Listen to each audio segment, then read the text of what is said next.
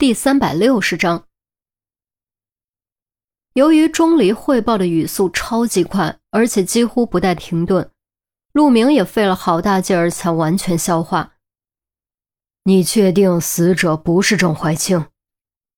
陆明很慎重，毕竟郑怀清的身份特殊，死者是不是郑怀清，案子造成的影响天差地别。如果不是郑怀清，一切就好说了，至少期限不会那么紧张，压力不会那么大。我确定。钟离正中颔首，这么多线索交汇在一点，如果死者真的是郑怀清，那他就可以去撞墙了。陆明不再犹豫，赶紧给孔玉德打电话，结果居然提示关机，估摸着是在开紧急会议。算了，你们俩。跟我去郑怀清的公司。陆明看看时间，抬腿就走。假设死的真的是替身，郑怀清没理由不知道，所以这家伙极有可能躲起来了。钟离二话不说，连忙跟上。于西默默跟在后面，直到上车都没有说话。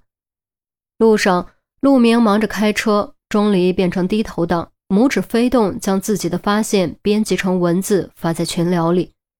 虽然已经经过整理简化，但还是洋洋洒洒写了好几百字。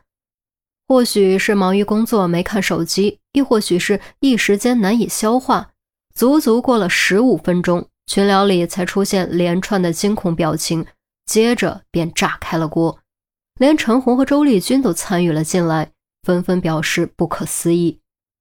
于西没有看手机，一直看着窗外。却又没有真的看外面的景色，而是望着车窗上自己模糊的轮廓，默默咀嚼自己的心事。忽然间，他明白了自己为什么会产生这种情绪，不是因为吃醋，而是因为害怕。他害怕严心爱。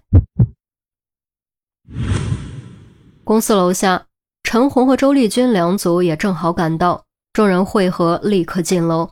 结果又被那个女职员给拦了下来。你们怎么又来了？不是给你们说了郑董三天没上班了吗？女职员似乎有点不耐烦。上没上班，我们上去一看便知。陆明说完就要上楼，女职员伸手阻拦：“啊，你们不能硬闯，否则我要叫保安了。”随你便，杜斌，他再阻拦就把他铐起来带回去。告他妨碍公务。陆明说完，推开女职员，快步朝电梯走去。杜斌掏出手铐以示威胁，其余人纷纷跟上。女职员这一回没敢再做阻拦，转而拿起了内部通讯机的电话。电梯合拢的瞬间，陆明正好捕捉到了这一幕。他不认为女职员是在叫保安，毕竟他们是刑警。既然不是叫保安，那就是通风报信。如此看来，钟离推理的没错，郑怀清这家伙真的没死。杜斌、小郑、小钱、李军，你们别上来了，守住这栋楼所有安全出口。李军，你去监控室，防止监控录像被人删除或者做手脚。陆明突然伸手挡住电梯门，重新将电梯打开。明白，明白。四人会议点点头，立刻行动起来。看到这一幕。女职员捏着话筒，顿时傻了，而陆明则冷笑一声，重新将电梯门合拢。很快，电梯上至顶层，刚出电梯就看到了迎面走来的女秘书。女秘书非常漂亮，而且身材很棒。说的俗气点儿就是要长相有长相，要胸有胸，要屁股有屁股，要腿有腿，再加上穿着短裙职业装。将姣好的曲线勾勒得淋漓尽致，配上黑框眼镜，的确是人间尤物。女秘书同样连连劝阻，坚持说郑怀清不在。此地无银三百两，如果郑先生真的不在，让我们确认一下，我们自然会离开。你这么急着阻拦我们，恰恰说明你心里有鬼。陈红走到董事长办公室门口，说道。没有没有，真的没有。我，算了算了，你们要看就看吧。女秘书说着，叹了口气，主动将门打开。众人走进董事长办公室，偌大的办公室陈设考究，相当有品位，却真的半个人都没有。看到了吧？真的没有骗你们，郑董真的不在这里，他已经三天没来了，我们都不知道他到底在哪儿。女秘书似乎松了口气，神色的微妙变化正好被钟离捕捉到。陆明带头走进办公室，开始以刑警的独特方式四处观察。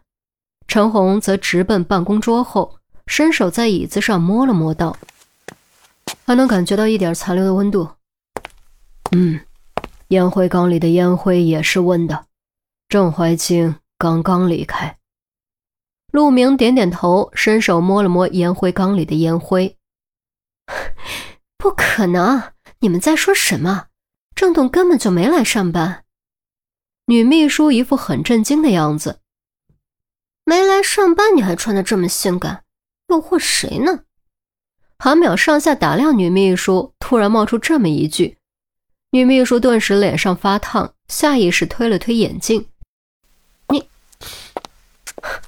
你可别胡说八道！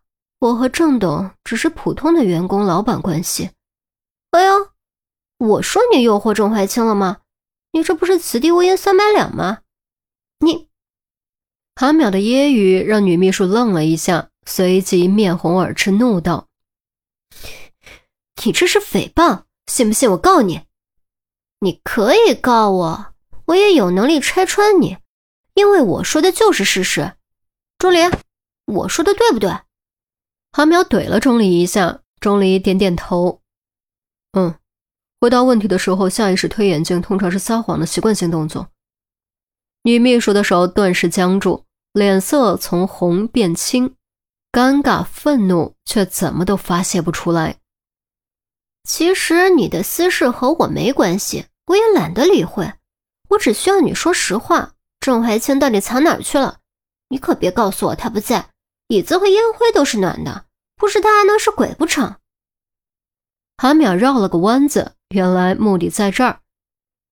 陆明和陈红转头看向女秘书，如果女秘书能够说出郑怀清的去向，的确能够节省他们不少力气。然而女秘书居然还赌上气了，扭头应声道：“郑董不在，你们爱怎么想怎么想，爱怎么搜怎么搜。”反正郑董就是不在，这下可有点麻烦了。